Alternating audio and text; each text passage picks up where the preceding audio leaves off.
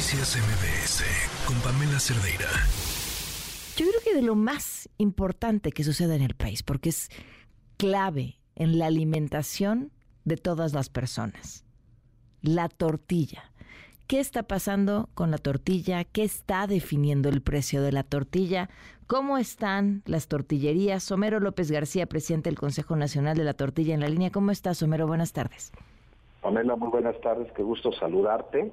Eh, pues, ¿qué te puedo decir que, pues, ¿qué te puedo decir que, que sean temas que tú no conozcas?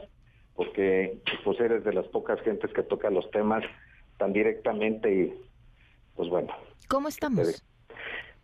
Pues muy difícil porque eh, tenemos un tema de inseguridad en toda la República que desgraciadamente no se quiere no se quiere ver y si se quiere ver no se acepta, donde ha llegado a lacerar pues no solamente al tema de las tortillerías, sino a todos los consumidores del país, ¿no? Porque al final de cuentas esto hace que se compre un, un, kilo de tortilla más caro, que nos cueste más alimentarnos, cuando aún así es el producto más barato con, con que te proporciona 40 eh, kilos, 40 piezas, 50, 60, dependiendo el tipo de tortilla pero que cada vez la gente se aleja también de los mostradores porque pues hemos visto ataques eh, a las tortillerías cuando no se paga ahora sí el cobro de piso, ataques directos a los empleados, como lo vimos la semana pasada en Morelos, como lo vivimos en otros lugares, perdón, ya dije el, estado, perdón, como en varios estados de la República, donde ha habido laceraciones directas para los negocios, ¿no?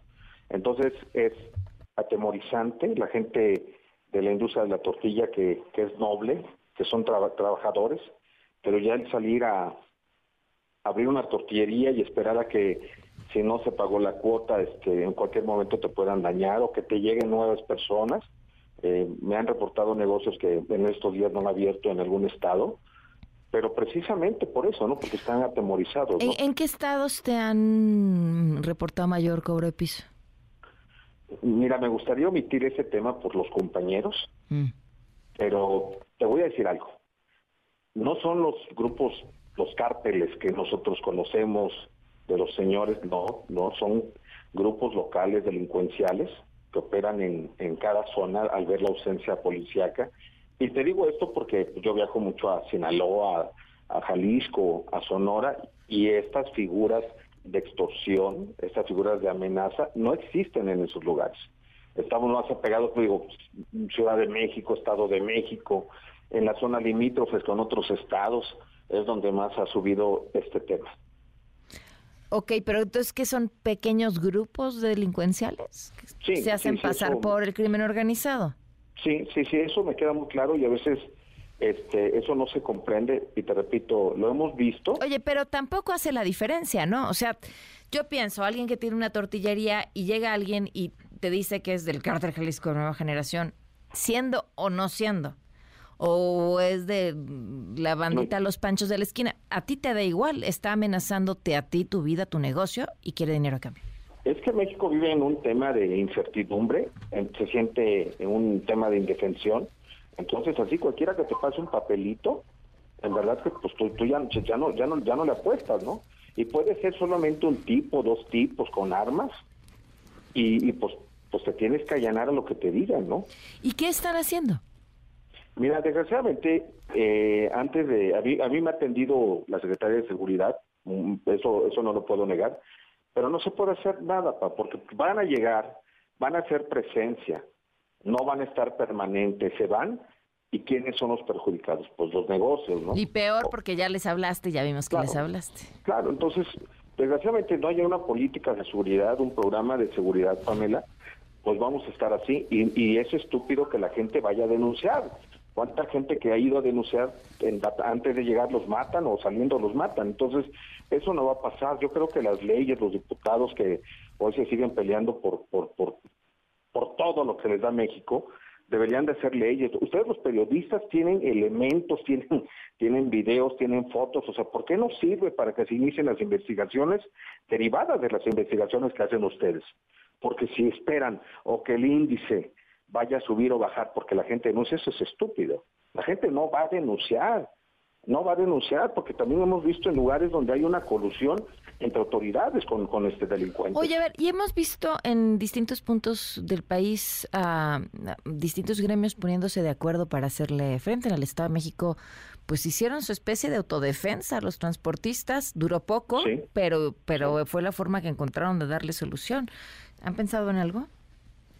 Mira, hemos tenido por ahí la sugerencia de algunos compañeros en algunas partes del país, en algunas partes del país, más en el norte, tenemos gente pues, que traen escortas, que tienen cuidado sus, sus negocios, pero esto, esto no funciona. O sea, si tú como ciudadano te ven con un arma, te van a decir que eres el capo más grande.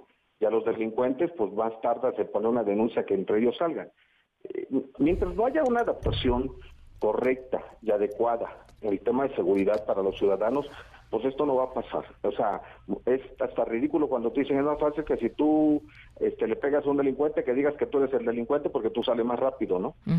No, no, no va a pasar también. O sea, yo creo que llevamos seis años, casi seis años de en esta administración y que y que las cosas no van bien y que sí estamos peor que antes. Ni siquiera hemos conservado lo que teníamos en el pasado. Hoy estamos más temerosos, hoy hay más figuras. ¿Cuándo te ibas a imaginar? Hoy casi el precio de la tortilla lo está poniendo la inseguridad. Nunca nos sacan, nos sacan de la canasta básica, no estuvimos en el, en el, en el tema del PASIC.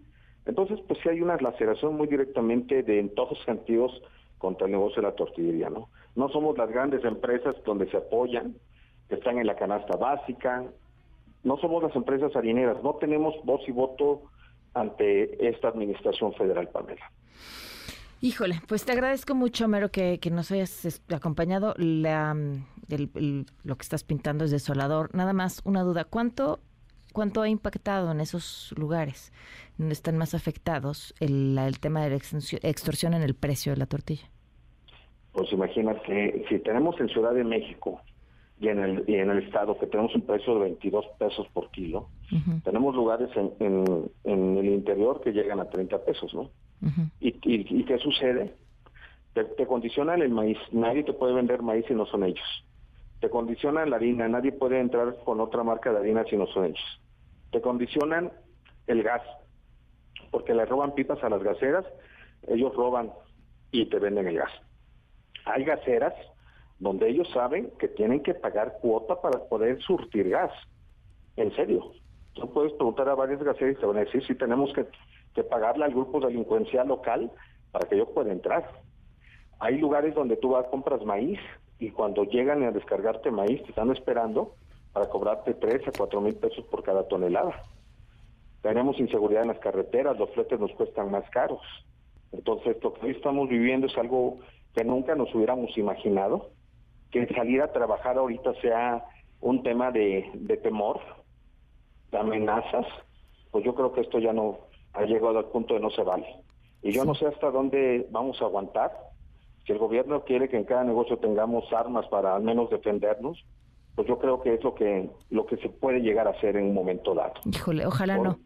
Hoy creo que, que es más, les preocupa más al gobierno que suba un peso al kilo de la tortilla a que se esté muriendo gente por tanta inseguridad, Pamela. Pues te agradezco mucho que, nos hayas tomado la llamada y sigamos hablando, Mero. Estoy a tus órdenes, que tenga buenas tardes, un mm, saludarte. Buenas tardes. Noticias MBS con Pamela Cerdeira.